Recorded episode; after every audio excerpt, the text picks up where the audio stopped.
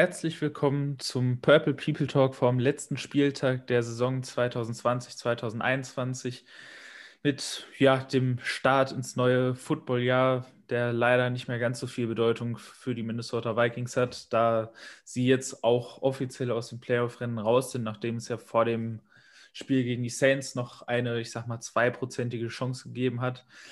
Auch diese Woche wieder an meiner Seite äh, Christoph Gernert und Stefan Starke. Erstmal Hallo in die Runde. Skoll und frohes neues Jahr. Ja, frohes neues Jahr.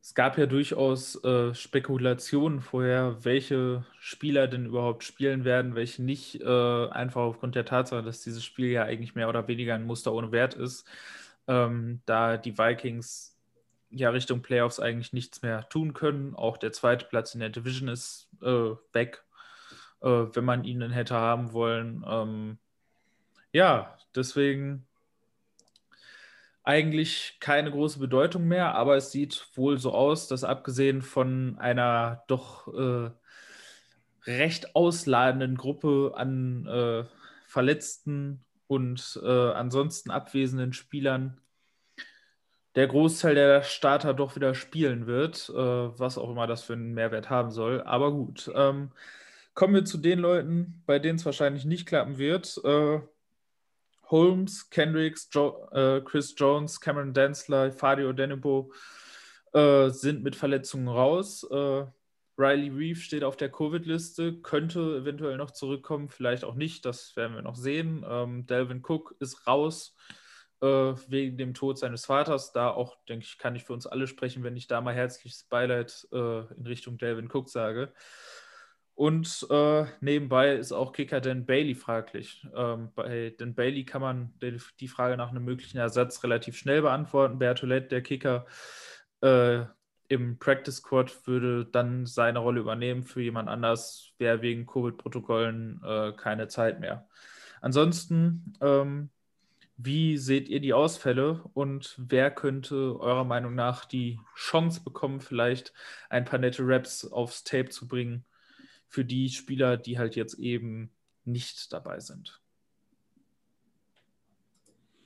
Ja, ich fange mal an. Ähm, gut, dieses Verletzungspech zieht sich eigentlich schon das, die ganze Saison durch bei den Vikings. Ähm, ist jetzt in Woche 17 nichts anderes, gerade mal wieder auf der defensiven Seite.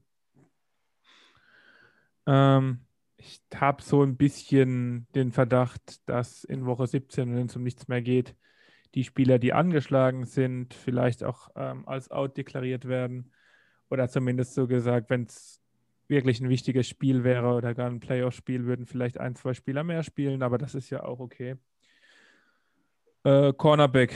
Cornerback ist mal wieder sehr, sehr verletzungsgeprägt ähm, mit Jones und natürlich mit Cameron Danzler. Ähm, da fehlt an einiges. Ich glaube, wir haben aktuell nur drei gesunde Corner auf dem Roster mit ähm, Gladney, Harrison Hand und Dylan Maben. Ich bin mir sehr sicher, dass da einer vom Practice Squad noch hochgeholt wird. Äh, und da gibt es, finde ich, einen interessanten Mann mit Cordia Tankersley. Ähm, ich meine, der war Fünftrunden-Pick oder sogar Drittrunden-Pick bei den Dolphins vor zwei, drei Jahren. Ich fand ihn sehr, sehr cool. Äh, schöner Midround-Sleeper. Hat sich bei den Dolphins nie auch weil er einfach ziemlich viel zugelassen hat. Aber für den Jungen würde ich mich freuen, wenn der bei uns auftritt.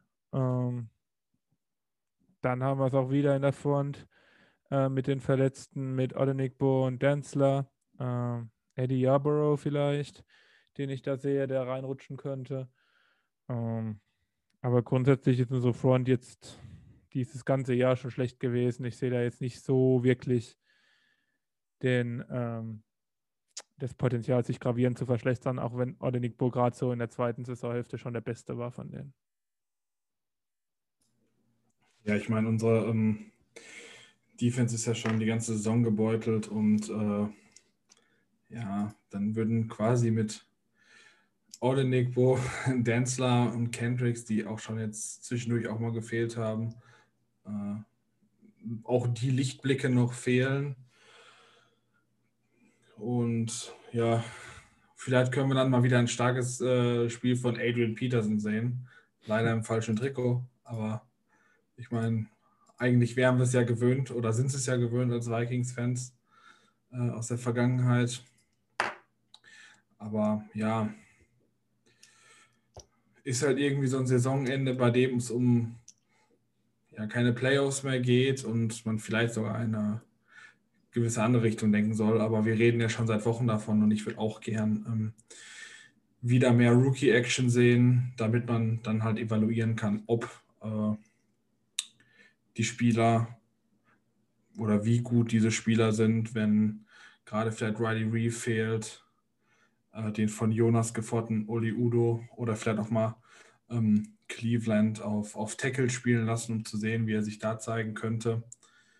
Äh, wäre sicherlich mal interessant, um halt für sich selbst das evaluieren zu können und dann ja, aus dem Herz vielleicht doch den versöhnlichen Saisonabschluss mit dem Sieg zu haben. Oder ja, nee, gewinnen ist immer gut. Ja, auf Cornerback wird es interessant. Ähm, ich freue mich darauf, Harrison Handman ein bisschen länger zu sehen, weil ich finde, bei den Leistungen, die er bisher gebracht hat, äh, in der limitierten Zeit, in der er auf dem Feld war, hat er eigentlich immer sehr solide ausgesehen. Äh, hat sowohl im Slot als auch outside immer mal wieder gespielt, zuletzt eigentlich mehr im Slot. Ähm, hey, warum nicht? Also ähm, cool, dass der dann jetzt wahrscheinlich auch mal ein volles Spiel kriegt. Ähm, ich hätte ihn mir früher gewünscht, muss ich ganz ehrlich sagen, äh, damit man ein bisschen mehr auf Tape von ihm sieht. Und also, es war auch noch so einer der Lichtblicke, wenn er denn mal auf dem Feld gestanden hat. Dann natürlich cool, äh, eine Interception von Drew Brees. Äh, das ist natürlich für einen Rookie, gerade jemanden, der wenig gespielt hat, auch eine ganz nette Geschichte noch gewesen letzte Woche. Deswegen freue ich mich auf den. Ansonsten, wer dann am Ende den dritten Corner macht, ähm, ist dann vielleicht nicht mehr ganz so relevant. Vielleicht kann Gladney noch ein Spiel machen, wo er sich noch ein bisschen rehabilitiert äh, nach dem doch etwas wackeligen Auftritt gegen die Saints. Ähm, ja, aber ansonsten wird das mal wieder spannend, was da in der Secondary rumlaufen wird. Ähm, ansonsten auf Linebacker wird es dann nicht mehr ganz so spannend. Todd Davis und Troy Dye sind wieder zurück. Ähm, dass wir uns Troy Dye zurückwünschen würden. Wer hätte das gedacht? Ähm, aber gut, ähm, das, also das wird dann nicht ganz so abenteuerlich aussehen, wie das gegen die Saints ausgesehen hat. Also da hat aber gar kein Linebacker irgendwie gewusst, was er da gerade zu tun hatte. Was dann eben natürlich in Kombination mit einer mal wieder äh, gnadenlos schlechten Interior Defensive Line dazu geführt hat, dass Camara eben komplett einmal über uns gelaufen ist. Aber gut, ähm, ansonsten in der D-Line macht das jetzt, wie er gesagt hat, überhaupt keinen Unterschied. Ich freue mich, dass, äh, dass es nochmal viele Snaps für Bonham gibt, äh, der da noch ein paar Chancen kriegt, ein paar nette Sachen auf Tape zu bringen. Aber ansonsten muss man ganz ehrlich sagen, von den Leuten, die da im zweiten Glied waren, also ich glaube, Mataafa wird den zweiten Starter machen würde ich jetzt mal schätzen, zusammen mit Eddie, mit Yarbrough und äh, Brayford.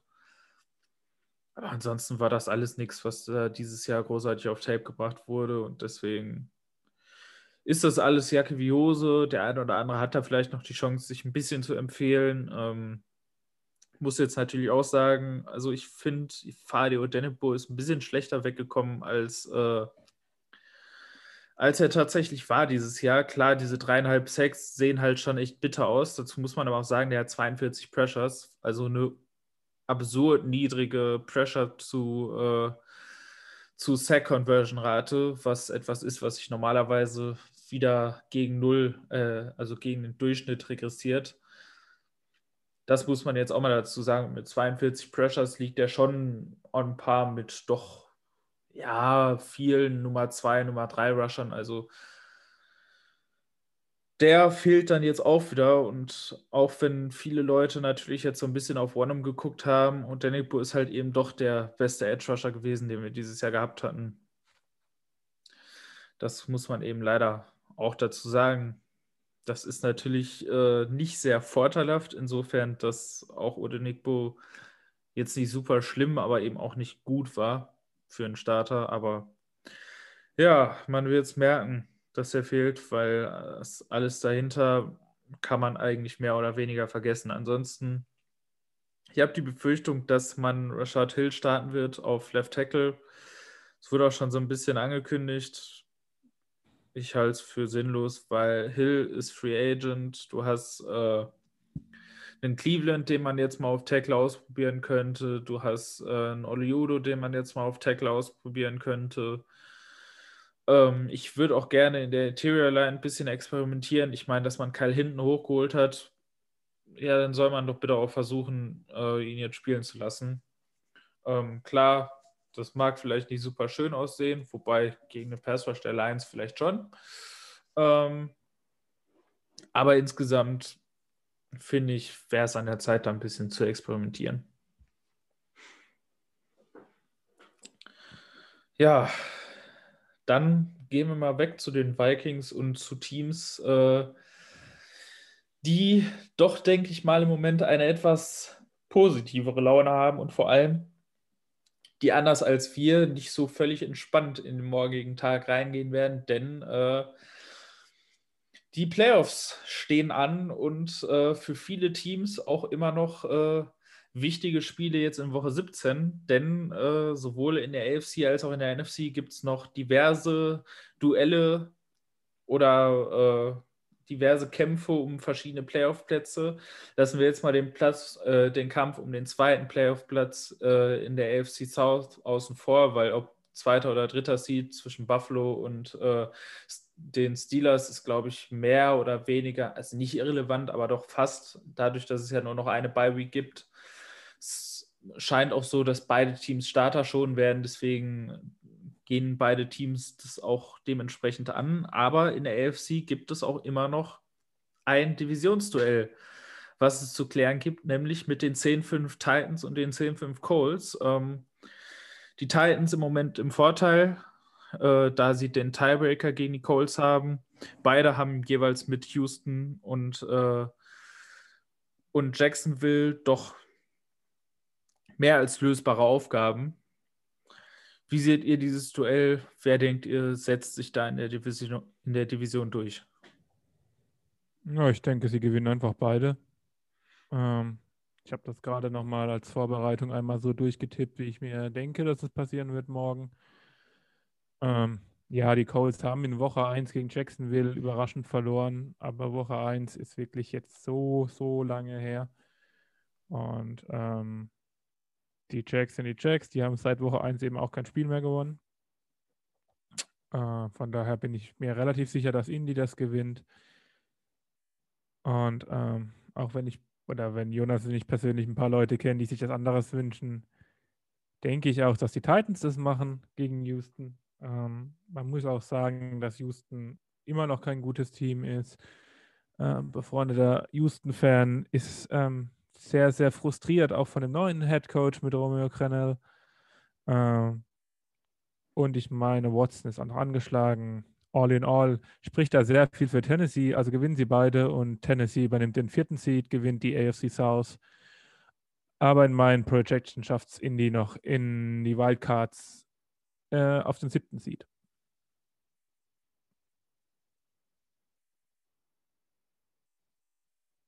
Also es wird auf jeden Fall, sage ich mal ganz ehrlich, brutal eng. Also das, das, der Playoff-Kampf echt hart. Und äh, es wird auf jeden Fall mindestens ein 10-Win-Team geben, das es trotz sieben Playoff-Spots nicht in die Playoffs schafft. Also das schon echt krass. Das hätte ich vor der Saison niemals gedacht. Ich würde es auf jeden Fall den Browns gönnen, muss ich ganz ehrlich sagen. In die Playoffs einzuziehen, das wäre echt ein First, für mich zumindest, an das ich mich erinnern kann. Und äh, allein deswegen finde ich das gut, aber ich freue mich auch. Also, da sind einige Überraschungsteams dabei und ich kann mir aber doch schon vorstellen, dass, dass es die Colts und Tennessee schaffen und möglicherweise die Browns rausrutschen. Ähm, weil die halt mit den Steelers, wobei die Steelers in den letzten Wochen auch nicht überzeugt haben, aber mit Mason Rudolph spielen werden. Na, also das finde ich persönlich total schwer zu tippen und es wird richtig spannend und äh, da freue ich mich auf jeden Fall schon mit einem Auge dabei zu, äh, auf jeden Fall rüber zu gucken. Ja. Und ähm, ja, dann doch nochmal ein bisschen, bisschen Action, wo es richtig um was geht, äh, mitzunehmen. Also das wird sicherlich eine spannende äh, Red Zone, Schrägstrich, Konferenz. Ja. Ähm, ja, ich denke, in der FC South ist es relativ klar verteilt, auch wenn beide im Moment gleich aufliegen. Ich kann mir einfach beim besten Willen nicht vorstellen, dass die Titans gegen die Texans verlieren. Ähm, gerade wenn eben Watson noch angeschlagen ist. Ich, ich glaube es halt einfach nicht, mal ganz abgesehen dass ich, davon, dass ich halt auch nicht glaube, wenn Watson eben tatsächlich angeschlagen ist und es ihm beeinflusst, dann wäre es auch gnadenlos fahrlässig von den, äh, von den Texans, Watson überhaupt spielen zu lassen. Deswegen, weil die äh, Colts halt eben die, die Niederlage der Titans brauchen, kann ich es mir ehrlich gesagt nicht vorstellen, dass die Colts da noch vorbeigehen können. Deswegen, ja, ist das Division-Rennen eigentlich schon fast entschieden, würde ich sagen. Interessanter ist es dann, du hast es jetzt schon ein bisschen angesprochen, wenn es um die Wildcards geht. Ähm, da sind eben die Titans, Dolphins, Ravens, äh, Browns und äh, Colts eben insgesamt noch in der Verlosung. Äh, Titans, gut, äh, werden wahrscheinlich ihre Division gewinnen, deswegen lassen wir das kurz raus. Nur so viel. Äh, sollten die Titans verlieren, würde Tennessee eine Niederlage der Ravens oder eine Niederlage der äh, Dolphins reichen, um drin zu bleiben. Ähm, ja, ansonsten muss man aber sagen, äh, für die Titans sieht es eben doch relativ sicher aus. Ähm, Ansonsten äh, Win-and-In-Szenarien für die Dolphins, die Ravens und die Browns gegen äh, respektive Buffalo, die wahrscheinlich auch ohne den einen oder anderen Starter spielen, die Bengals und äh, die Steelers, die eben auch unter anderem Big Ben schon.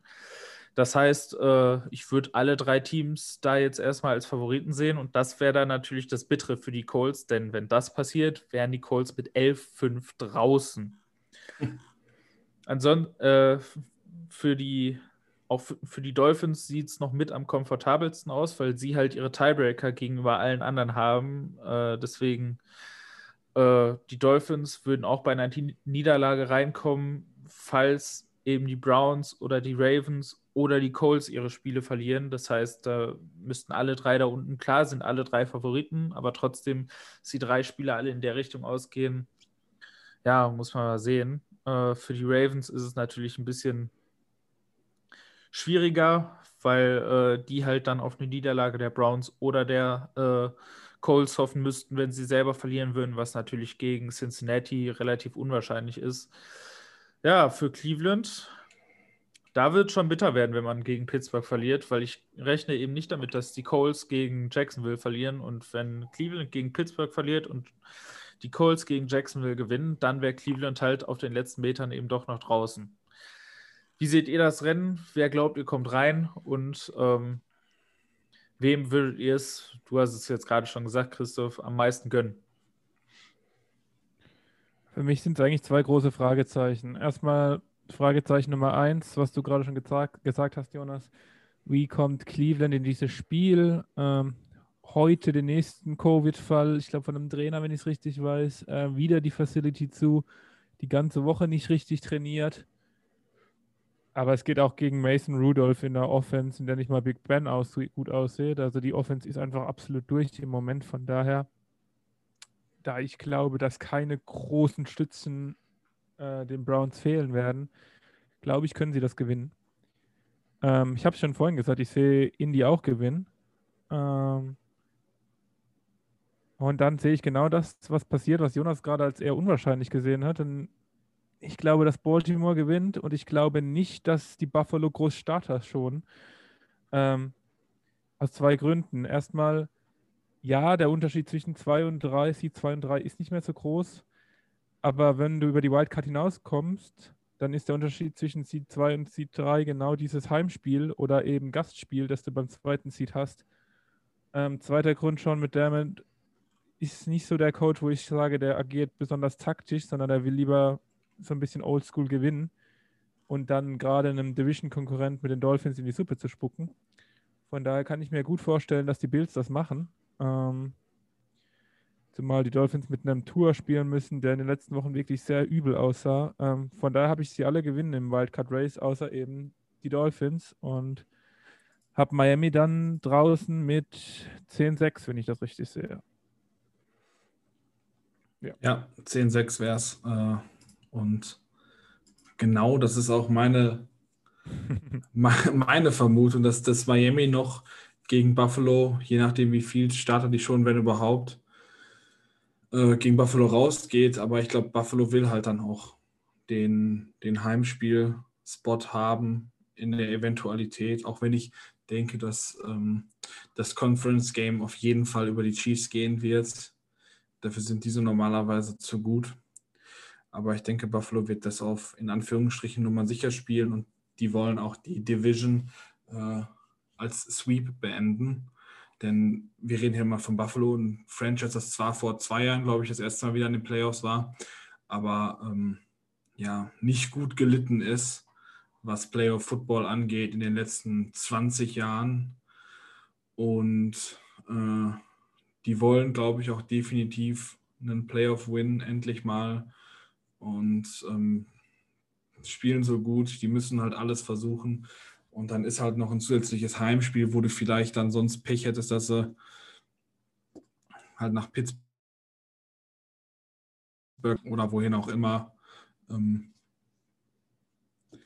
wäre halt für die blöd. Und so gern ich die Dolphins auch irgendwie da drin sehen würde, glaube ich, die sind halt noch nicht so weit und äh, denke, dass das für die mittelfristig auch besser ist, wenn die vielleicht dies Jahr doch die Playoffs verpassen und dann mit noch besseren Draft-Picks in der nächsten Saison äh,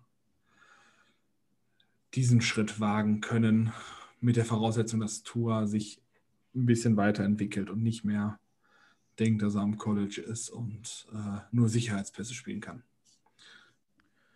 Ja, ähm, gut, das würde ich bei Tour jetzt nicht so ganz unterschreiben, weil ich eigentlich das Gefühl habe, dass er zu oft das eigentlich in enge Fenster bringt, die nicht sein müssten. Ähm, das heißt nur Sicherheitspässe.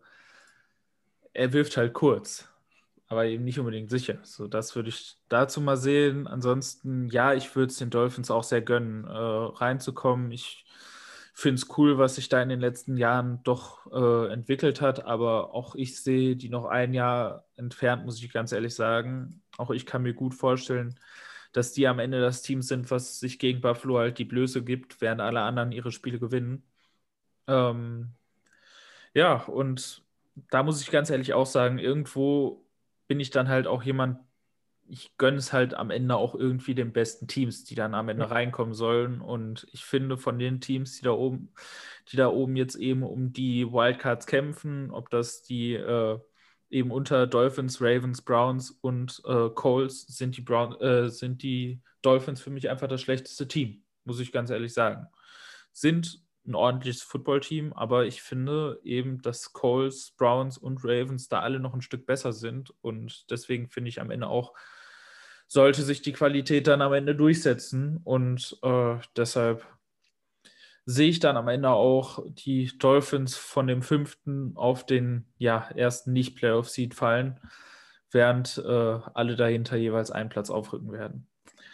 Ja, ähm, deutlich weiter weg von der Spitze äh, zumindest was die jeweilige Conference angeht, sind die Teams, äh, die beteiligten Teams im äh, Division Battle, in dem Division-Rennen, um das wir jetzt noch reden, nämlich in der NFC East. Drei Teams haben hier noch die Chance, die Division zu gewinnen, anders als äh, in der AFC South sind die aber komplett irrelevant fürs Wildcard Race am Ende, denn ähm, wer auch immer da rausfliegt, hat keine Chance auf eine Wildcard. Äh, dazu sind die Records aller beteiligten Teams zu schlecht. Die Red, äh, Redskins, das Washington Football Team, äh, führt mit äh, sechs Siegen im Moment vor den Cowboys, die ebenfalls sechs Siege haben, und den Giants mit fünf. Äh, Ausgangsposition: Washington gewinnt die Division mit einem Sieg. So einfach. Also wenn Washington Philadelphia schlägt, das einzige Team, was in dieser Division keine Chance mehr hat, ähm, ist das Footballteam drin. Ansonsten die Cowboys bräuchten eine Niederlage von Washington und gleichzeitig einen Sieg oder ein Unentschieden vom eigenen Team, äh, während die Giants äh, nur ein Sieg und eine Niederlage der, äh, des Footballteams helfen würde. Wie seht ihr das Rennen? Wer glaubt ihr, kommt da am Ende rein? Das wäre schon eigentlich echt ein Hammer, wenn Washington tatsächlich am Ende äh, in die Playoffs kommt. Ich meine, diese Division ist so unglaublich verrückt, dass, dass es echt sein kann. Und dann stell mal vor, also aktuell ist ja Taylor Heinecke, glaube ich, äh, drin, aber es könnte noch sein, dass Alex Smith startet. Ich glaube, Smith soll starten. Echt? Mhm. Mein letzter Stand war Taylor Heinecke, aber das wäre natürlich der Oberwahnsinn. Ja? Also dieses Team, dass die Playoffs eigentlich sowas von nicht verdient hätte und denen das wahrscheinlich sogar schaden würde, in die Playoffs zu kommen. Ich meine, dann gehst du noch mal ein paar Plätze nach oben im Draft, hast einen Quarterback, der irgendwie trotz allem ein gefühlter Invalide ist, weil viele von uns in der letzten Offseason sein, äh, sein, sein ja, Unterschenkelknochen gesehen haben nach seiner Sache. Also er spielt ja auch nicht die Sterne vom Himmel.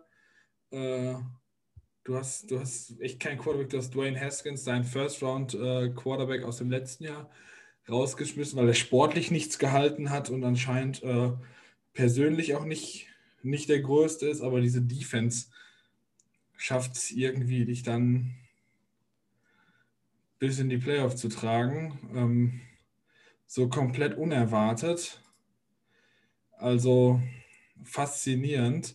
Von den Cowboys, die auch die im Gegensatz dazu massiv enttäuscht hätten, kann ich mir aber auch vorstellen, dass die jetzt dann irgendwie reinrutschen, weil Philly doch noch irgendwas schafft. Also keine Ahnung, diese ganze Division ist echt eine absolute Shitshow, wie man so schön sagt. Äh, aber ich glaube tatsächlich, dass dass Washington das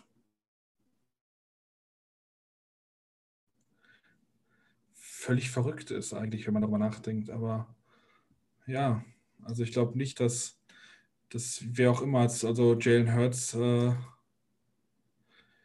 den, dem Pass Rush ausweichen kann und damit dann in dem Moment klarkommt, dass die Offense diese, diese Probleme der Eagles überwinden kann. Und deswegen glaube ich, ganz ehrlich, dass Washington am Ende in den Playoffs stehen wird und eigentlich weiß keiner so, so ernsthaft, wieso. Und dann haben die auch noch ein Playoff-Heimspiel. Faszinierend. Ähm, ja, ich habe mir da auch ein bisschen Gedanken zu gemacht.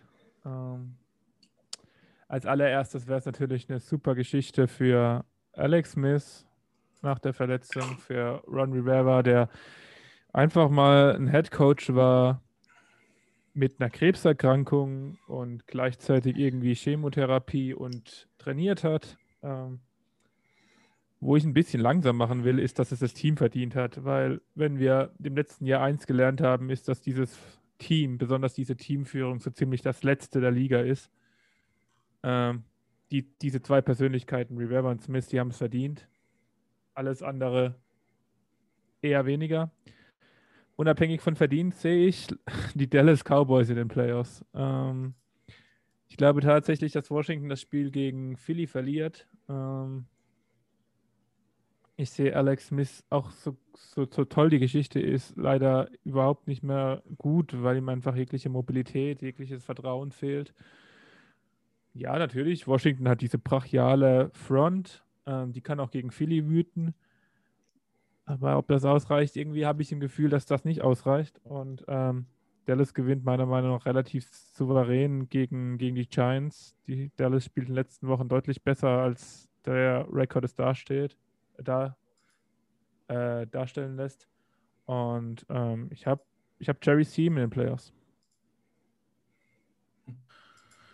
Ja, ich kann es mir durchaus vorstellen. Also ähm, Jetzt muss man dazu sagen, auch die Eagles haben, glaube ich, acht oder neun Starter draußen oder generell, also der Injury Report sah noch heftiger aus als bei uns. Das heißt, ähm, da denke ich, wird auch schon viel auf Offseason und äh, lassen das jetzt einfach irgendwie auslaufen gemacht. Aber auf der anderen Seite, ähm, klar, es kann immer passieren, aber irgendwie glaube ich trotzdem, dass die Front von äh, Washington irgendwie noch genug sein wird, um dieses Spiel halbwegs vernünftig über die Bühne zu äh, bringen. Und man hat ja auch in den letzten Wochen gesehen, also gegen viele der Teams, gegen die man da gespielt hat, reichte die Front halt eben und man brauchte jetzt nicht das tolle Spiel von Alex Smith. Also deswegen glaube ich da auch, es wird ein hässliches Spiel, es wird nicht gut anzuschauen sein. Ich kann mir aber am Ende trotzdem vorstellen, dass, äh, dass Washington das gewinnt. Ansonsten, ja, äh, Dallas zeigt in den letzten Wochen so ein bisschen, warum viele vor der Saison echt hoch auf den waren. Ähm, natürlich immer noch nicht mit Andy Dalton, äh, natürlich immer noch nicht mit Doug Prescott. So. Ähm, Dalton ist da natürlich ein deutliches Downgrade und auch sonst äh, hier und da einige Verletzungsprobleme gehabt, aber man, es kommt so langsam durch, was die Leute vor der Saison in diesem Team gesehen haben. Defense funktioniert nach wie vor nicht, braucht man nicht viel zu sagen, aber die Offense, äh, die hat eben durchaus Potenzial und deswegen, wie du sagst, ich gehe davon aus, dass die Cowboys die Giants deutlich schlagen werden. Ähm, ich glaube auch nicht, dass es sehr dass man da lange zittern muss. Da wird es dann eben wirklich nur davon abhängen, wie viel kann Philadelphia noch gegen Washington stellen. Und auch da bin ich bei dir, äh, was Verdienter angeht, ähm, bei allem Respekt gegenüber äh, Alex Smith und Ron Rivera, den ich das zu 100% gönne. Aber diesem Team, dieser äh, Führung, nee, überhaupt nicht. Es ist eine, eine der Organisationen, die mir in den letzten Jahren so unglaublich suspekt fahren und die viele Situationen einfach so komisch und so, ja, einfach überhaupt gar nicht gut gehandelt haben. Und selbst wenn man jetzt beispielsweise mit dem Namen eingelenkt hat und so weiter, aber auch das viel zu spät und nur auf Druck dessen, was sonst in den USA so politisch passiert ist. Ähm, ja. ja, ich, dieses Team ist, gehört zu den Teams, die ich auf jeden Fall überhaupt gar nicht leiden kann und äh, von denen ich eigentlich auch in den Playoffs nicht viel sehen möchte. Der einzige, den ich halt unbedingt in den Playoffs sehen möchte, ist Alex Smith, weil auch wenn er nicht mehr super gut, also auch wenn er nicht mehr wirklich gut ist, aber allein von dieser Geschichte nochmal zurückzukommen und dann nochmal Playoff-Football zu spielen, das wäre halt schon noch eine sehr coole Geschichte. Ja, dann äh, wollen wir uns doch mal wieder zurück zu den guten Teams äh, bewegen und äh, uns jetzt gleich noch zwei weitere Rennen angucken, die in der NFC noch laufen. Einerseits auch ähnlich wie in der AFC das Wildcard-Rennen.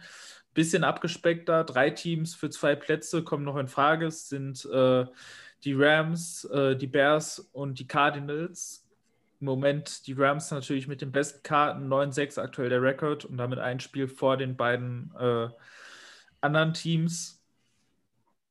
Fakt ist, sowohl für die Rams als auch für die Bears ist es ein Win-in-In-Szenario. Ähm, die Rams müssen aber eben auf Jared Goff verzichten, was natürlich in einem Spiel gegen die Cardinals, für die es ja eben auch noch um viel geht, ist ja ein direktes Duell quasi um die Wildcard, ähm, schwierig wird äh, für Arizona auf der anderen Seite. Auch Win and In, also man würde halt an den Rams vorbeiziehen, wenn man denn äh, gewinnt. Die Frage ist halt mit den Bears. Also die Bears äh, mit Green Bay natürlich einen knallharten Gegner, für den es auch, dazu kommen wir jetzt gleich noch, äh, um was geht. Ähm, auch Win and In, aber bei einer Niederlage müsste man wiederum darauf hoffen, dass die Rams mit ihrem Backup QB äh, die Cardinals schlagen. Deswegen auch hier ist durchaus Spannung äh, vorprogrammiert. Wen seht ihr in den Playoffs und ähm, wer glaubt ihr ist am Ende das Team, das von außen reingucken muss? Ja, ähm, Nummer eins, die Packers haben für mich überhaupt keinen Grund, irgendwelche Spieler zu schonen. Ähm, von daher werden sie das, denke ich mal, also erwartungsgemäß gewinnen. Auch ohne den besten Left Tackle der Liga vielleicht. Auf jeden Fall auch ohne Elite Left Tackle Bakhtiari. Ähm, was ähm, die Bears ja ein bisschen auf das andere Spiel schielen lässt, wo ich ähm, einfach wenig Chancen für die Rams sehe. Äh, Joe fällt aus, Cooper Cup fällt aus, ähm, Andrew Whitworth, der Left Tackle, fällt wahrscheinlich aus. Ja, die Cardinals sahen in den letzten Wochen wirklich nicht gut aus, aber das sind schon riesige Ausfälle für die Rams, die selbst immer wieder einen Durchhänger haben. Ähm, von daher denke ich, dass die Cardinals das gewinnen. Ähm, und dann sehen die Wildcards, Bucks, Cardinals und Rams. Und Chicago guckt von draußen, von draußen zu. Ja, da muss ich äh, zustimmen von dem, was ich da, was ich an sich sehe. Weil gerade für die Packers geht es halt um die Bye Week. Und da werden die alles geben. Und bei den Rams fehlen einfach zu viele ja, gute Spieler und Leistungsträger. Und deswegen werden die äh,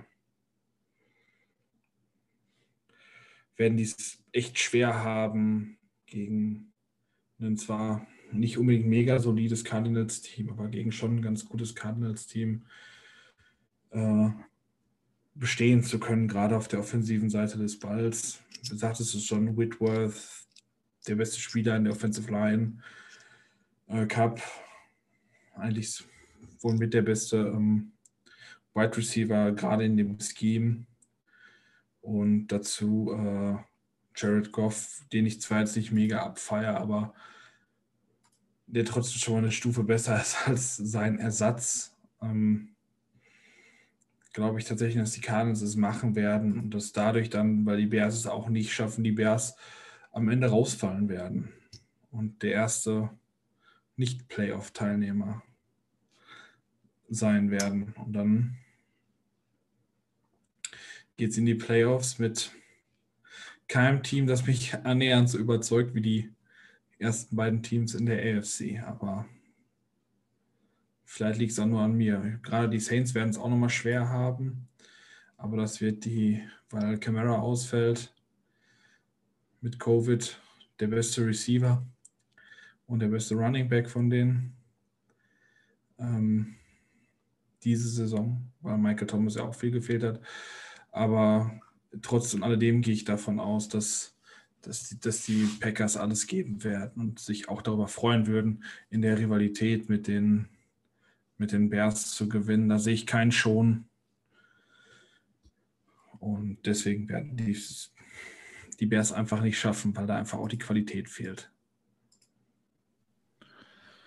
Ja, im Endeffekt muss man sagen, ist ein bisschen, ein bisschen bitter für äh, Chicago, denn in einem normalen Verlauf würde ich hier die Bears drinnen sehen, weil wenn die Rams mit einer kompletten Kapelle anreisen würden, dann würde ich die Rams ja als klare Favoriten gegen die Cardinals sehen. Da äh, Los Angeles aber eben so viele Ausfälle hat, äh, kann ich mir auch nicht vorstellen, dass es gegen Arizona reicht. Ähm, und dann müssten die Bears halt eben tatsächlich gegen die Packers gewinnen. Und auch mit Bakhtiari draußen kann ich mir das im Moment nicht vorstellen, ähm, da es eben für für die Packers noch um was geht, nämlich um den Nummer 1 Seed.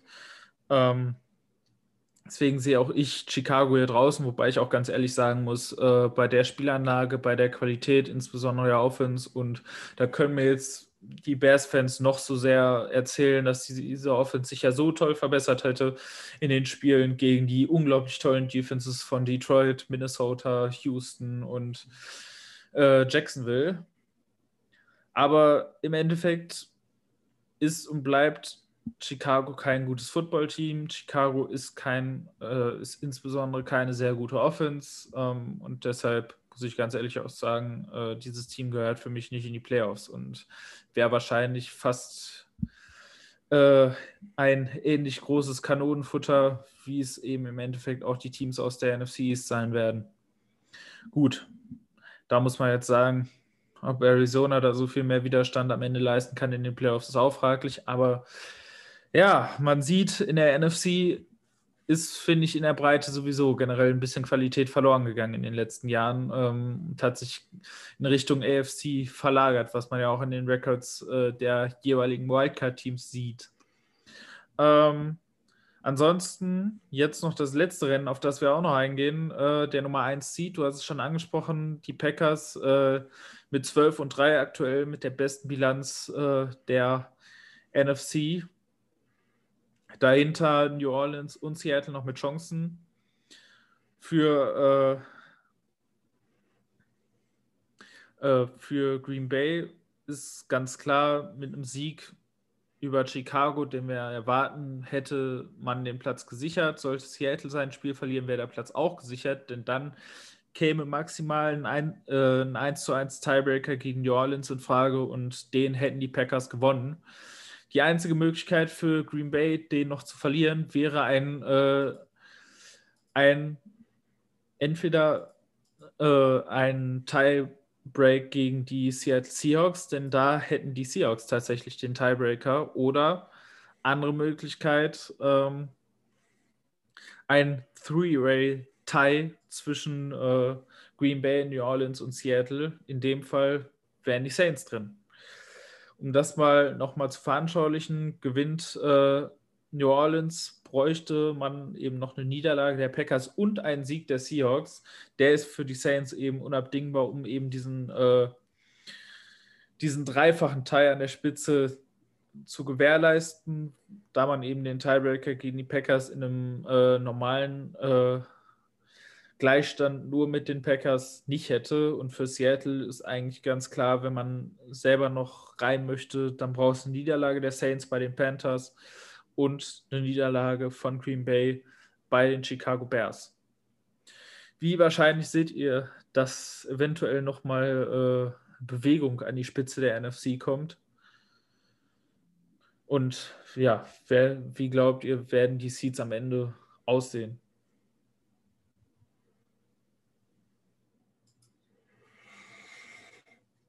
Ich denke, dass der Status quo, der aktuell herrscht in der Hinsicht, eigentlich äh, erhalten bleibt, weil auch wenn da Spieler fehlen bei den Saints, denke ich, dass diese Carolina besiegen werden. Wie ich gerade sagte, denke ich, dass die Packers gewinnen. Und damit äh, bleibt bei der Reihenfolge 1, 2, 3. Seahawks gegen Niners. Die Seahawks sind deutlich verbessert, gerade auf der defensiven Seite des Balls in den letzten kurzen Wochen. Und auch wenn die Defense insgesamt immer noch total schlecht dasteht, liegt es aber auch eher an den ersten acht Wochen, die dort waren, wo das wirklich grausam war, was die Defense zusammengespielt hat, gerade gegen den Pass. Es ist jetzt zwar ein gutes Stück verbessert, aber trotzdem sind die Spiele gegen die Niners irgendwie immer eng. Egal gefühlt, wie schlecht San Francisco war. Äh, auch, aber trotzdem sehe ich da eigentlich alle drei Teams in ihren jeweiligen Matchups als klare Favoriten. Und deswegen glaube ich, dass da oben ganz ehrlich alles beim Alten bleiben wird. Und damit äh, eins mit der Bye Week und dem kompletten Heimrecht Green Bay sein wird. Zwei mit dem Heimrecht, außer möglicherweise in einem Conference Championship Game, die Saints sein werden. Und drei werden dann, denke ich, die Seahawks sein. Also da wird sich, glaube ich, wirklich nicht viel ändern im NFC Playoff Picture an der Spitze. Ja, sehe ich ähnlich. Ähm, die gewinnen alle drei. Die Packers haben, wie gesagt, keinen Grund, ihre Bye Week nächste Woche aufzugeben. Warum sollten sie jetzt Spieler schon? Ähm, am ehesten sehe ich tatsächlich die Saints straucheln, aber dafür sind die Panthers dann doch zu schwach, ähm, dass die das wirklich nutzen können. Auch das Verletzungspech ähm, haben keinen gelernten Running Back aktuell im Kader, werden Ty Montgomery, den Right Receiver, umschulen, werden ein paar Running Backs aus dem Practice Squad sein. Äh, aber das reicht einfach nicht. Dafür sind die Saints zu gut. Ähm, dafür ist auch die Defense zu gut gegen eine Panthers Offense, die durchaus ganz gute Momente hat, aber nicht, nicht mit diesen Großkalibern wirklich mitspielen kann, meiner Meinung nach. Ähm, und auch die Seahawks werden, denke ich, die volle Kapelle spielen, ähm, weil es einfach um noch was geht, weil Pete Carroll ähnlich wie Sean McDermott nicht so die, der Coaching-Typ ist, der da groß taktiert, sondern einfach alle spielen lässt, denke ich. Und am Ende gewinnen alle drei und es bleibt bei Packers, Saints und Seahawks in der Reihenfolge. Ja, da gehe ich ehrlich gesagt auch von aus. Ähm, ja, wie du sehe ich eigentlich die größte Gefahr eines Stolpers eben bei den Saints mit dem ganzen Verletzungspech. Ähm, mal ganz abgesehen davon, dass die Panthers halt eben schon ein ganz gutes Talent dafür hatten, dieses Jahr Spiele gegen gute Gegner knapp zu gestalten. Und ich denke auch, äh, Joe Brady hat definitiv nochmal ein Interesse daran, eine Bewerbung eventuell in Richtung möglicher Head-Coaching-Interviews abzugeben und gegen eine Saints-Defense, die ja durchaus eine gute Defense ist, ähm, da nochmal ein nettes Spiel zu designen, denke ich, liegt da definitiv im, im Interesse des Offensive Coordinators. Aber ansonsten sehe ich auch die Saints hier trotzdem immer noch als Favorit. Ich sehe äh, auch alle, alle anderen Teams als Favorit. Ähm, also die einzige Chance, die der Bears gegen die Packers irgendwas auszurichten, wäre halt eine sehr, sehr frühe Führung, die die Packers dazu, äh, dazu bringen müsste, eindimensional zu werden. Und dann könnte der Pass Rush gegen eine Ersatz, leicht ersatzgeschwächte Offensive Line eventuell Chancen haben, da irgendwie dieses Spiel äh, zu gestalten. Aber ansonsten ist die Offense der Bears nicht gut genug. Auch die Secondary der Bears ist nicht gut genug. Äh, ähnlich wie beim Spiel der Vikings gegen die Bears äh, fallen Jalen Johnson und Buster Screen weiterhin aus. Das heißt, äh, man hat da weiterhin absolute No-Name-Corner äh, im Backend und da muss man einfach davon ausgehen, dass Rogers, Adams und generell die Packers Offense das eben doch mächtig zerreißen werden. Ja, dann gucken wir doch mal in die Playoffs an sich. Ähm, mal sowohl in der NFC als auch in der AFC. Wer sind eure Favoriten in den Playoffs? Ähm, welche Teams könnten eventuell überraschen, obwohl sie im Moment im Seeding etwas äh, weiter hinten sind? Also wer könnten da so die unangenehmeren Teams äh, für die Favoriten noch werden? Und ähm, welche beiden Teams, das ist natürlich die Gretchenfrage, sind für euch am Ende die beiden Teams, die ihr im Super Bowl sieht, seht? Ja, äh, AFC hast du meiner Meinung nach eine Dreiklassengesellschaft. Du hast ganz oben die Chiefs, die ich dementsprechend auch im Super Bowl sehe. Dann hast du ein Second Tier mit Buffalo und Baltimore. Und alles, was darunter ist, ähm, ist dann nicht schlecht. Jonas hat schon richtig gesagt, die AFC ist dieses Jahr die bessere Division auf jeden Fall. Ähm, aber alles, was unter Buffalo und Baltimore ist, ist schon in einer anderen Liga und braucht schon einen Sahnetag, um sich nach oben zu spielen. Ähm, am Ende, denke ich, sind es die Chiefs. Die Chiefs sind von Woche 1 eigentlich wirklich nicht immer dominant, aber man hat immer das Gefühl, wenn es drauf ankommt, können sie mehr machen. Ähm, auch wenn da einige Stolperer drin waren. Ähm, aber die stehen mit 15-1 da, wo sie stehen müssen. In der NFC ist das alles, finde ich, ein bisschen enger. Ähm, da habe ich vor allen Dingen die Packers, die Seahawks und die Buccaneers vorne. Aber auch Dallas, äh, Entschuldigung, aber auch New Orleans äh, und vielleicht die Rams, wenn sie wieder gesunden. Ähm, da sehe ich alles ein bisschen enger. Am Ende denke ich, wird der Super Bowl mein persönlicher Tipp Kansas City gegen Tampa Bay sein. Tampa Bay, das finde ich jetzt schon, sage ich mal, grundsätzlich interessant, auch wenn die Bucks sich in den letzten Wochen wieder stabilisiert haben, äh, waren die immer irgendwie für was für einen Dump-Off, sage ich mal, irgendwie so gut. Ähm, aber ja, AFC fangen wir dann auch mal so an. AFC ähm, sehe ich das eigentlich ganz ähnlich. Ich glaube, da wird halt auch wie das Seeding, das Championship Game aussehen. Kansas gegen, gegen Buffalo eigentlich von der aktuellen Formlage her, auch wenn es jetzt noch ein paar Wochen sind. Aber beide Teams haben sich insgesamt einfach auch zu gut präsentiert.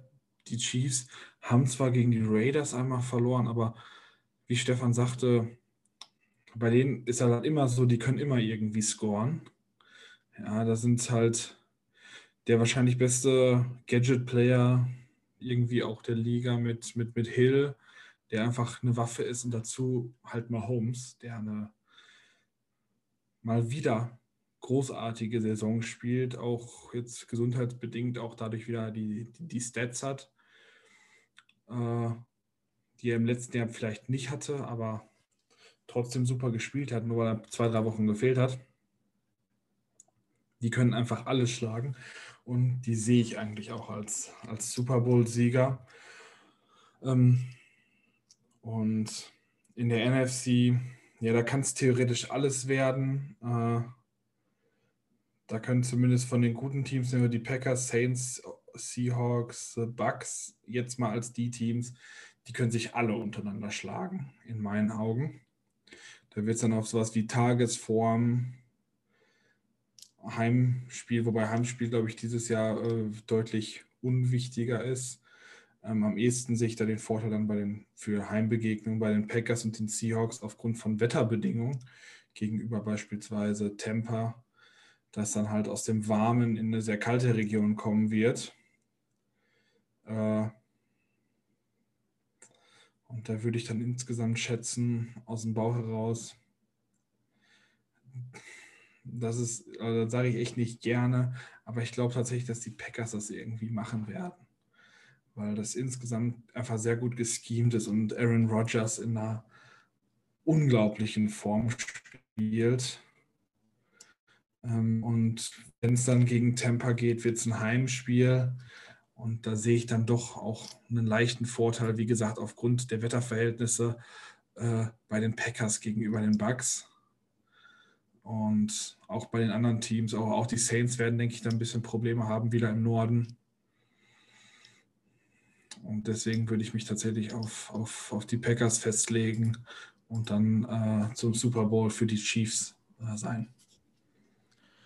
Ja, also ich glaube, in der AFC äh, sind die Kräfteverhältnisse sehr klar verteilt. Ähm, mit den Chiefs natürlich als bestes Team. Dann hast du ähm, ja dahinter eben Buffalo und ja, ich würde dann sogar noch ein kleines Gap zu den Ravens sehen. Äh, die Ravens sind jetzt im, äh, im Verlauf der Saison wieder besser geworden, ähm, haben da wieder besser gespielt. Auch Lamar Jackson hat wieder besser gespielt, was sie halt vom sechsten Seed so eben als diesen etwas unangenehmen Wildcard-Gegner macht, äh, der dann eben auch die stärkeren Teams am Ende herausfordern wird. Und da muss man dann vielleicht auch sagen, wenn jetzt das Seeding ungefähr so bleiben sollte, wie es ist, sollten also äh, die Dolphins sich gegen Buffalo durchsetzen, dann wäre halt der zweite Seed am Ende eventuell noch ein wichtiger, um halt eben äh,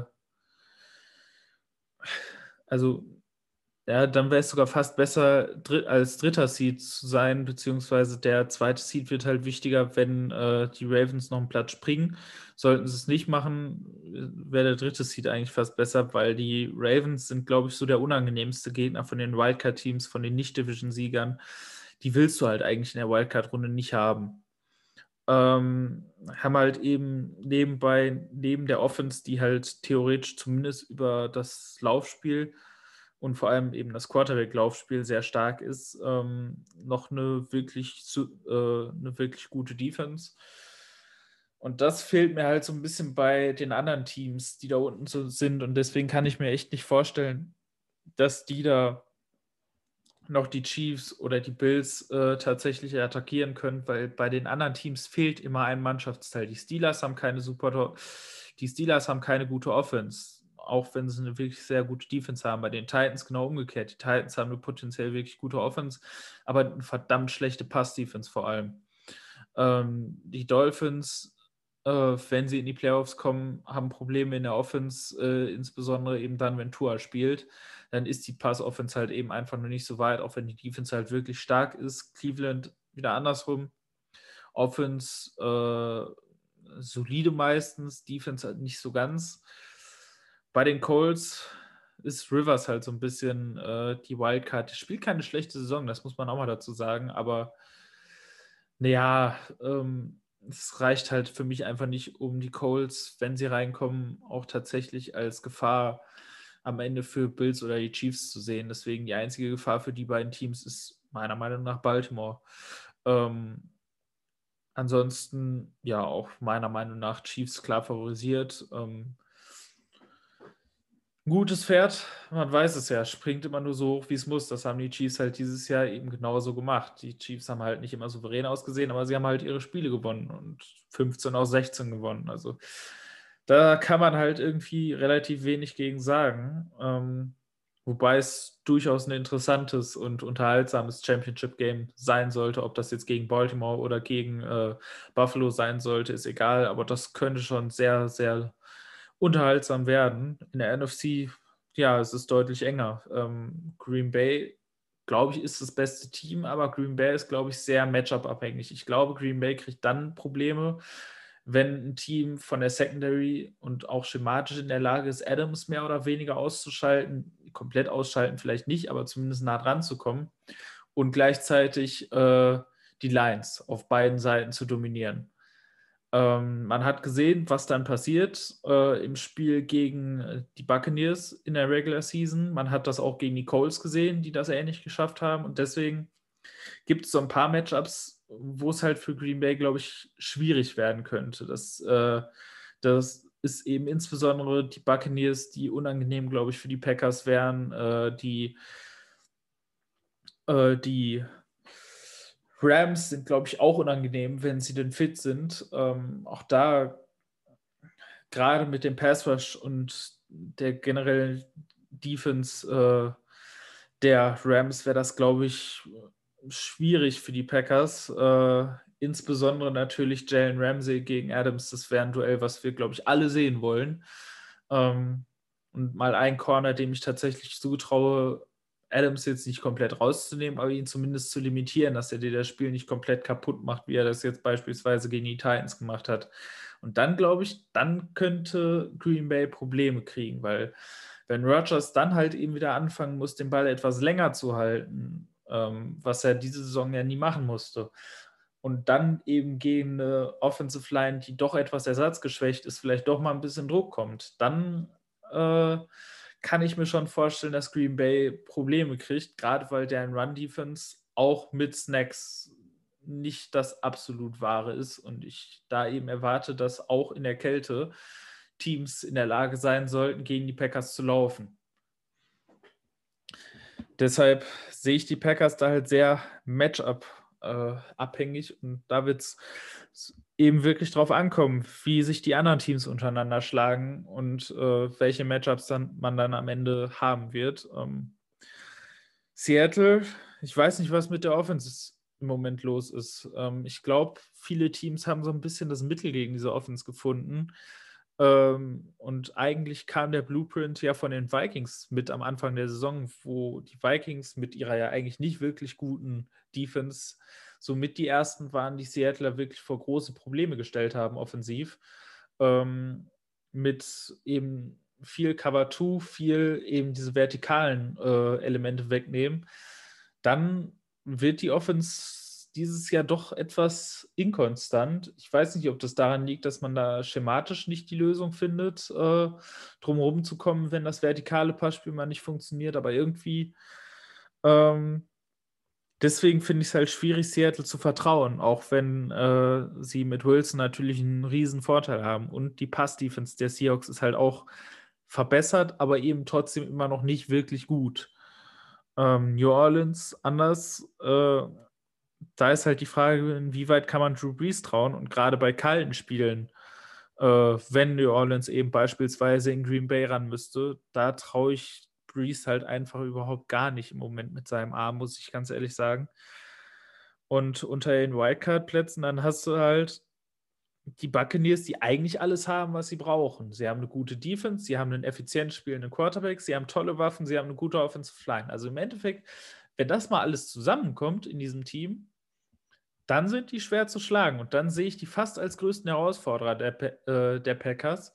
Und sollte das das Championship-Game sein, da kann ich mir tatsächlich sehr gut vorstellen, dass die Buccaneers das am Ende ähnlich wie, also vielleicht nicht so deutlich wie im Regular-Season-Spiel, aber dass sie es machen würden. Ähm, einfach weil die eben genau das Matchup haben, was du aus Green Bay Seite eben nicht haben willst, weil ich glaube, dass sie an beiden Lines gewinnen würden und gleichzeitig eine Secondary haben, die jetzt vielleicht nicht eins zu eins in der Lage ist, Adams zu verteidigen, die aber eben in der Lage sind, ähm, ihn schematisch rauszunehmen. Was sie ja eben gezeigt haben im ersten Matchup gegen die Packers. Und dann kann die Geschichte halt wirklich spannend werden. Und deswegen habe ich auch irgendwie so ein Gefühl, also man muss natürlich gucken, inwieweit äh, Leftridge und Arians so ein bisschen von äh, den Tendenzen abrücken, die sie in der Regular Season so ein bisschen limitiert haben. Aber ich sehe die Buccaneers tatsächlich als größte Gefahr für die Packers an, muss ich ganz ehrlich sagen. Und deswegen gehe ich da mit Stefans Super Bowl-Tipp mit und sage, dass äh, im Super Bowl die Chiefs gegen die Buccaneers spielen.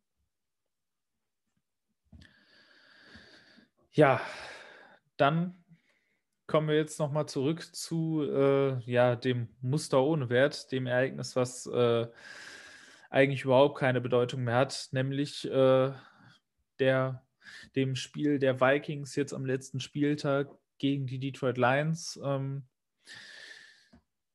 bezüglich Draftpicks kann Minnesota nicht mehr an den Lions vorbeiziehen, auch wenn man gegen die Lions äh, verlieren würde. Andererseits ist klar, sollten die Vikings ihr Spiel verlieren, wäre der Draftpick zwischen 13 und bestenfalls äh, 9, je nachdem, wie die anderen Spiele parallel ausgehen. Ähm, andererseits, wenn man das Spiel gewinnen würde, wäre zwischen 13 und 15 der Draftpick angesiedelt.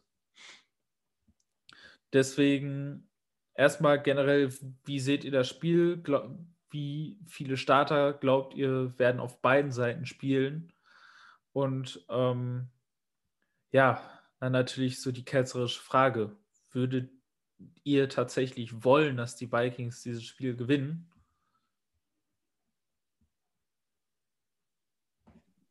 Ich denke, ich denke, die werden mit allen Startern spielen, die irgendwie, also was heißt an allen fitten Startern. Äh, ob Riley Reeve spielen wird, sehe ich noch nicht. Ähm, aber laut Medienberichten soll ja sogar Matthew Stafford spielen, der angeschlagen ist. Wo ich auch wieder nicht so verstehe. Auf der anderen Seite könnte das wahrscheinlich sein letztes oder könnte das wahrscheinlich sein letztes Spiel im Lions-Trikot sein. Ähm, was ich dann auch wieder verstehen will, dass er das noch spielen will. Ähm, auf Makroebene macht es sicherlich Sinn, dieses Spiel zu verlieren aus Vikings Sicht. Die Rechnung ist einfach, äh, höherer Draft-Pick oder höhere Draft-Picks, geht ja nicht nur um die erste Runde, ähm, gibt mehr, gibt mehr Munition, gibt bessere Munition. Die Frage ist so ein bisschen, wie wir als Fans auf die Mikroebene schauen, das heißt auf die einzelnen Spieler, wie die sich entwickeln, dass die um neue Verträge kämpfen, ähm, dass das Rookies sind, die dazulernen, dass das Backups sind, die jetzt mal die Chance bekommen durch Verletzungen. Ähm, so gesehen ist eigentlich auch weiter für dieses Team zu routen, weil es einfach jung ist, ähm, weil es auch Spaß gemacht hat, auch wenn diese Saison eine ziemliche Auf- und Abfahrt war. Ähm, ich werde mich freuen. Ich, ich weiß, dass es, wie gesagt, auch Vorteile gibt zu verlieren, aber ich denke, ich werde mich freuen, wenn sie am Sonntag gewinnen sollten. Und ähm, werde es entspannt laufen lassen, nebenher Red Zone wie immer. Mit einem, mindestens einem Auge auf der Red Zone, aber lass die Jungs mal spielen und vielleicht nochmal gewinnen.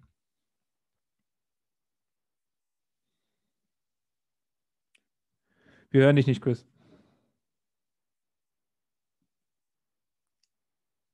Äh, man wünscht sich halt immer einen Sieg, ähm, sportlich und äh, auch trotzdem irgendwie vom, vom Herzen her, auch wenn vielleicht äh, Draft-Picks besser wären, ähm, hoffe ich schon, dass sie das irgendwie noch gewinnen können, auch um den, die Saison auf einer positiven Note beenden zu können.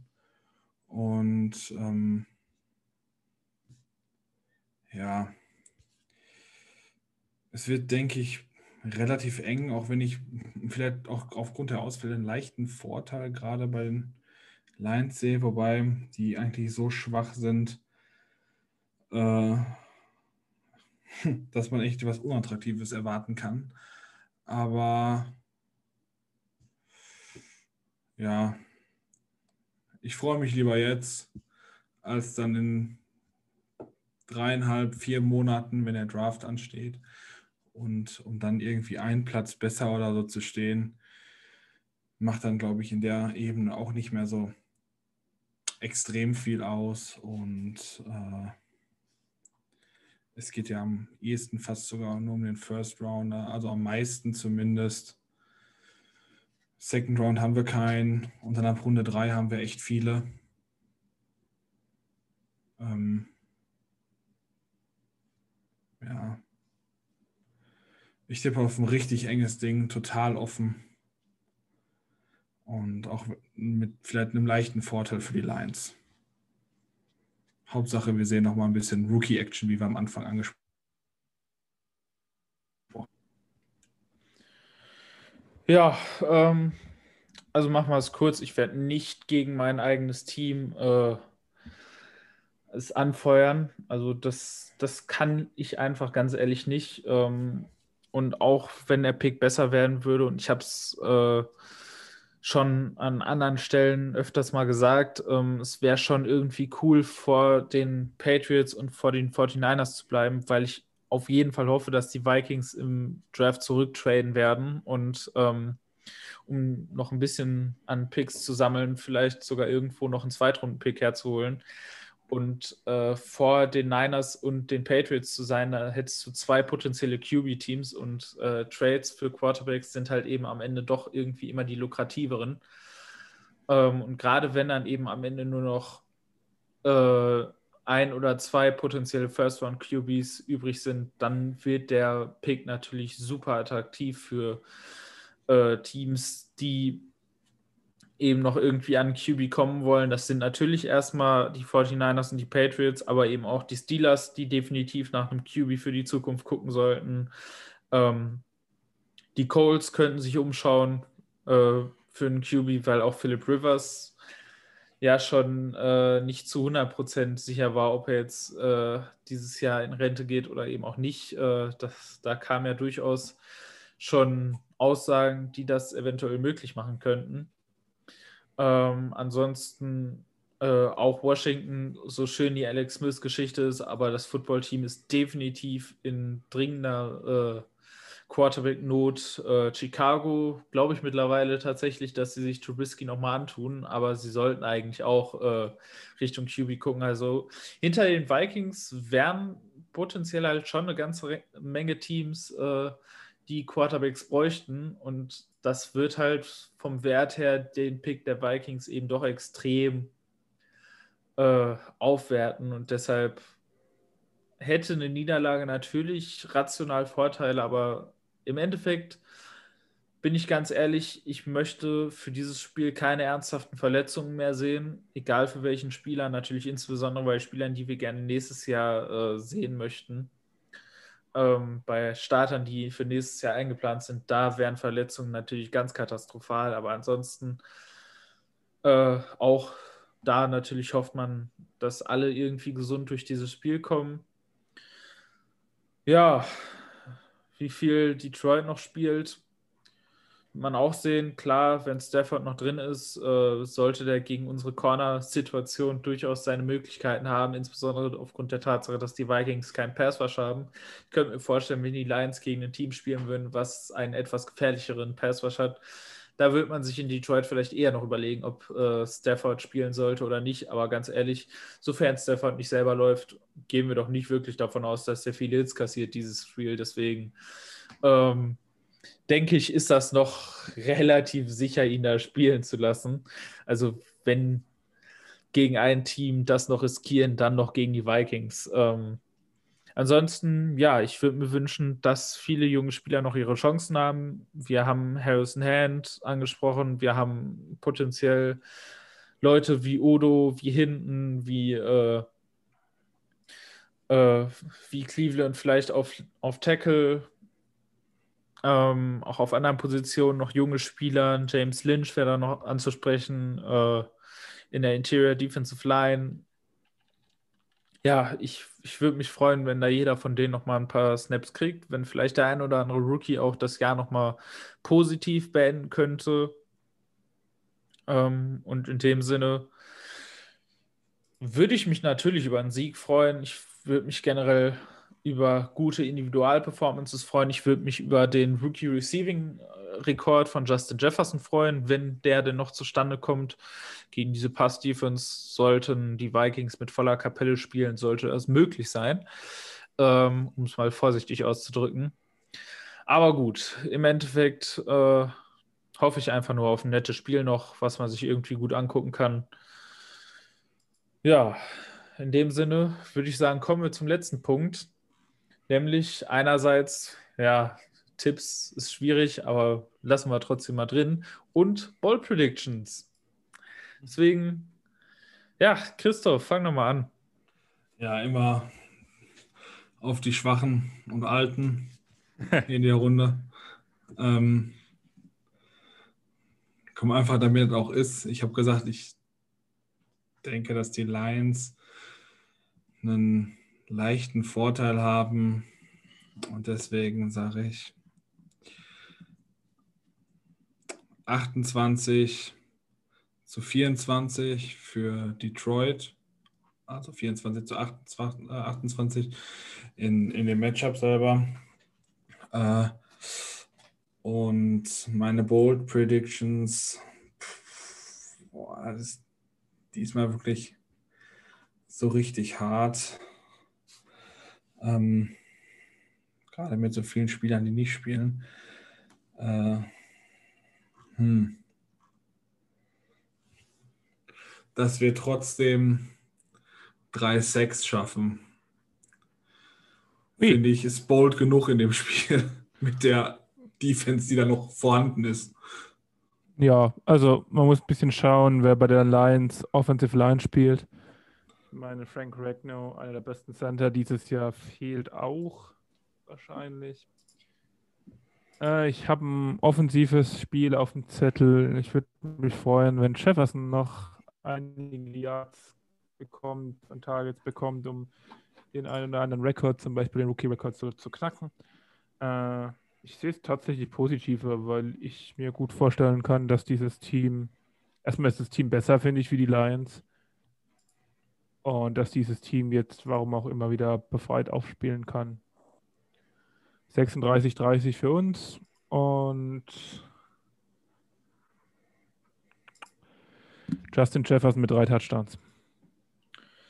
Ja, ähm, ich sehe auch ein offensives Spiel. Ich glaube, das ist so ein typisches, wenn es um nichts mehr geht, so ein, kann, glaube ich, so ein richtig typisches Offense-YOLO-Spiel werden, wo es wirklich um gar nichts mehr geht und wo einfach alle nur noch am äh, Feuern sind.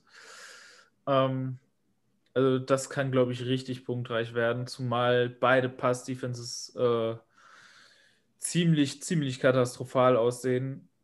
Äh, teilweise aus personellen Gründen, teilweise aber auch einfach, weil sie schlecht sind, um es mal äh, ganz einfach zu sagen. Ähm, deswegen, ja, wirklich ganz unterhaltsames 42-38 für Minnesota. Ähm, Bold Prediction. Ich habe gesagt, ich mache so lange, bis es passiert. Ich halte ich halt mich da dran, Jeff Glenn Effekt, seine erste Interception. Glaubst du auch bald selbst nicht mehr? Doch, ich, ich glaube, dass das lange, kommt. passiert. Ich wusste, dass das kommt, deswegen. Ich bleibe dabei. Ich äh, rück da nicht mehr von ab, bis er es entweder schafft oder nicht mehr bei den Vikings ist. Und dann schafft.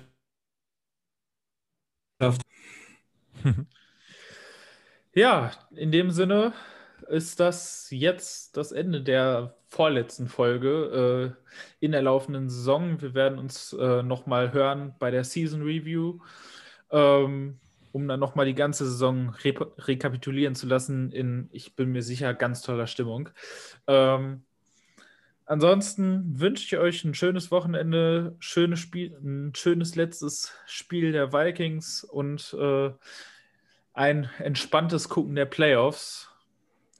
Also schönen Start ins neue Jahr und Skoll. Skoll. Bleibt gesund und Skoll.